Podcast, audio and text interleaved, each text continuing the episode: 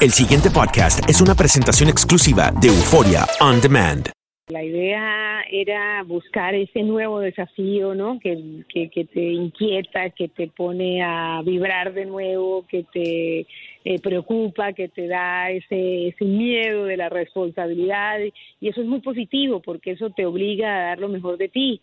Entonces, eh, además me uno a un grupo de periodistas con vasta experiencia, ¿no? También eh, probados en, en todas las plazas y eso me encanta, eso me encanta porque es un reto para estar a la altura de los mejores, ¿no? Liderados por Daniel Coronel, que es alguien a quien respeto, admiro, eh, un periodista, bueno, con todos los galones, así que estoy, estoy feliz, estoy feliz y vengo a aprender de ellos y vengo a aportar un poco de lo que yo he aprendido a lo largo de, estas décadas ya. Así que creo que vamos a tener muy buena energía, vamos a hacer un buen equipo y bueno, vamos a contar buenas historias, que es finalmente el objetivo que nos une a todos. Patricia, te habla Andreina desde Miami, ya nos estaremos viendo pronto por acá. Em, pero finalmente creo que la pregunta obligada corresponde, ¿cuándo estarás al aire? Eh, ¿Cuándo te estaremos viendo en la pantalla de Univision? Si tienes solo el reto del noticiero como tal, porque sabemos de, tu pericia y, de, tu, de tu hambre por la investigación y por la entrevista. Eh, además del noticiero, ¿tienes otras tareas o tendrás otras tareas eh, en esta empresa? Sí, Andreina, voy a estar al aire este domingo, mi primer programa con Aquí y Ahora, que como ustedes saben es el programa periodístico por excelencia de Univisión de formato largo, donde presentas tres, tres historias y bueno, mi primera historia sale este domingo y voy a estar compartiendo la presentación del programa con Teresa y con Ilia. Es una historia, bueno, bastante eh, truculenta, ¿no? el asesinato de una joven que había sido reina de belleza y el responsable es un sacerdote. Así que mm, de verdad que vale la pena que estén en sintonía este domingo a las 7 en aquella hora. Mm, la siguiente semana, el 29, ya salgo al aire en la edición nocturna de Noticias Univisión y a lo largo del año, Andreina, voy a estar haciendo especiales, especiales de una hora eh, de diferentes temas. Y más adelante también, en, marzo creo yo que es eh, un poco la, el comienzo de un nuevo formato digital con contenido para América Latina, que bueno, como ustedes saben, ha sido pues el, campo de acción donde me he desempeñado en los últimos años con, con el CNN. Así que mm, voy a estar eh, bastante ocupada, bastante entretenida, pero bueno, con, con las ganas de, ya, de arrancar en forma. Patricia, eh, te saluda el doctor Mejía. Dentro del género de la investigación o la información, digamos dentro de la información, ¿para ti qué es más difícil leer noticias hacer entrevistas o hacer investigaciones dentro de un campo?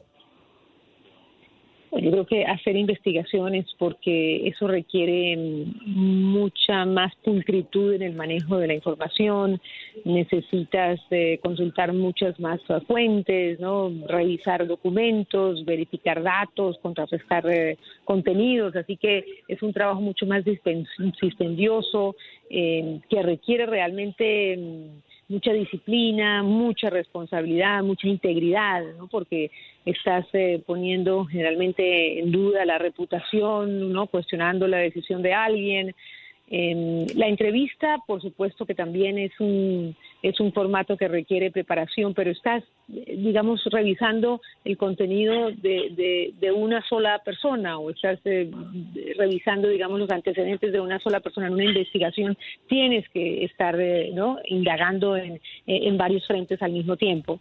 Así que, y bueno, las noticias eh, son divertidas cuando hay noticias de última hora porque generalmente cuando es un noticiero ya preproducido, pues tienes mucho más tiempo de, de, prepararte, ¿no? De, de, enterar de lo que está pasando. Mm. Y bueno, es un, es un formato donde tú, en este caso con Enrique Acevedo, nos vamos a compartir pues la, la conducción del noticiero. O sea que ahí, digamos que tienes ayuda, pero en los otros, eh, en las otras, por supuesto que también tienes ayuda, pero requiere eh, mucho más trabajo. Patricia, tú eres colombiana, por supuesto, y eh, una pregunta que que te queríamos hacer ya que estás al tanto de la noticia, ¿qué ves tú en el futuro para Colombia con todo lo que está sucediendo ahora? Bueno, el futuro para Colombia yo lo veo un poco incierto, preocupante, porque pues hay muchos cuestionamientos eh, sobre la forma en que se concretó el acuerdo de paz, eh, lo que tendría que haber pasado en el calendario ¿no? del posconflicto ha estado muy muy demorado y esto pues hace que las partes se inquieten en un momento en que Colombia empieza la etapa preelectoral para escoger al sucesor de, Juan Manuel Santos. Así que hay, hay, digamos, eh, una gran inquietud sobre el futuro institucional de la paz. Patricia, eh, eh, sí. sí. Ah, no, adelante, disculpa que te interrumpa. No, ya iba a terminar, sobre todo en, lo que tiene que ver con la, justicia, ¿no? La mm. justicia, si, si los crímenes cometidos por la guerrilla van a quedar impunes o no y, si esta justicia transicional eh, va a funcionar para pues, eh, juzgar a los responsables de, los mayores crímenes. Cuando te sientas en este momento, hablo del hoy, eh, ¿en ¿qué es lo que más te preocupa del acontecer mundial? ¿Qué es lo que más en los últimos días te ha quejado como periodista? Bueno, yo creo que en términos generales eh, la seguridad, ¿no? Vemos eh, un mundo que hoy en día no está seguro en, ninguna parte. Lo vivimos cuando vamos, eh, pasamos de una ciudad a otra, en las fronteras, en los aeropuertos, en las carreteras, en un sitio público, en un evento multitudinario. Yo creo que eso ya lo tenemos interiorizado, ¿no? Yo voy a un cine, voy a un teatro, voy a un, espectáculo y siempre estoy mirando dónde está la puerta de salida de emergencia. Eh, ¿Qué pasaría si aquí no viniera un loco y empezara? En fin, tengo esa, esa realidad muy presente. Así que yo diría que la, principal preocupación, por lo menos para mí, en mi diario vivir, es eh, la seguridad en general. Em, por supuesto, ya cuando empiezas a trabajar te das cuenta eh, sobre todo en diferentes países, la desigualdad. Yo viajo mucho a América Latina y pues todavía, eh, a pesar de que hay grandes progresos en materia económica, en crecimiento y demás, ese crecimiento pues no se no, no permea las clases más bajas. Entonces todavía hay, hay muchísima pobreza, hay falta de educación, eh, hay, falta de acceso a buena salud. Eh, en Latinoamérica eso para nosotros es fundamental y hay muy poco empleo tampoco, porque las economías, sobre todo en estos dos últimos años, no han crecido de la manera que se había proyectado. y, y, pues yo diría que la falta de oportunidades, ¿no? Yo creo que la concentración de la riqueza sigue estando en manos de muy pocos y, y pues eso es un problema mundial. Eh, eh, Patricia, te tengo que hacer esta pregunta porque me siguen eh, preguntando en las redes sociales si eres tú, si eres tú, tú trabajaste en Nueva York ya hace años. Eh, ¿Extrañas a la gran ciudad, sí o no? Sí, claro, está. es una ciudad que te atrapa. Yo creo que cualquier persona que conoce Nueva York no nunca vuelve, dice yo no vuelvo a esa ciudad, al contrario, yo quiero regresar y la verdad es que he tenido muchísimas oportunidades de volver a, a Nueva York a lo largo de estos, de estos casi 30 años, ¿no? De trabajo, de, paseo, de visita. Eh, o sea, la, oferta cultural que tiene Nueva York no la tiene ninguna otra ciudad del mundo. Eh, la oferta gastronómica, ¿no? Esa diversidad, esa, ese ambiente, esa vitalidad de una ciudad que realmente vive de, día y de noche. Así que esta es una ciudad que yo creo que es, el, es el, centro eh, cultural del mundo y, bueno, aquí vendremos muy seguido, no solamente para trabajar, sino para eh, pasarla bien. Realmente se pasa muy bien en Nueva York. Bueno, Patricia Yaniot está entre las personalidades más influyentes en el mundo hispano de noticias en Estados Unidos.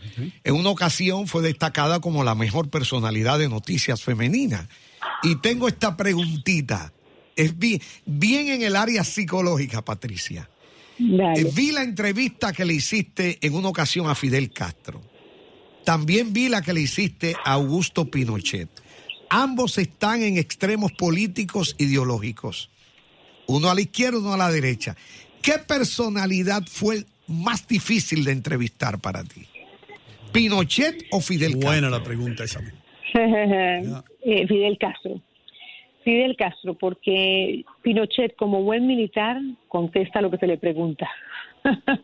Eh, Castro em, era un hombre que o sea, ya estaba, ya estaba preparado, yo creo que él está preparado psicológicamente para cuando ofrece una entrevista, entonces eh, le queda muy fácil escabullirse, le queda muy fácil no salirse eh, del tema y, demás, eh, pues justificar lo injustificable, ¿no? No que no es que le quede fácil, pero digamos es una es un discurso repetitivo que, que según su visión lo justificaba todo. Así que mm, Fidel Castro fue además más difícil porque tan pronto empezaron las preguntas un poquito más eh, incómodas, eh, inmediatamente su, su, su, personal de seguridad eh, interrumpe la entrevista y te dice ya el comandante se tiene que ir dentro de otro compromiso. Como muy a la defensiva siempre. Exacto, muy a la defensiva, muy a la defensiva. Y, mm, y, bueno, pues eh, eh, es, es, muy difícil cuando tienes a un personaje al lado, ¿no? Supervisando todo lo que estás diciendo y pendiente de eh, el momento de eh, que el comandante está incómodo, interrumpir la entrevista y se acabó. Entonces ahí no tienes tiempo, no tienes tiempo de elaborar, de, ¿no? de, ¿no? de hacer que la entrevista fluya. Eh, Patricia, tuviste momentos muy suculentos, como también la palabra que usaste con Hugo Chávez Fría. Ya nos tenemos prácticamente que ir, pero mi pregunta exacta es, ¿tienes planes de regresar a Venezuela eh, con Univisión para revisar lo que está ocurriendo en ese país?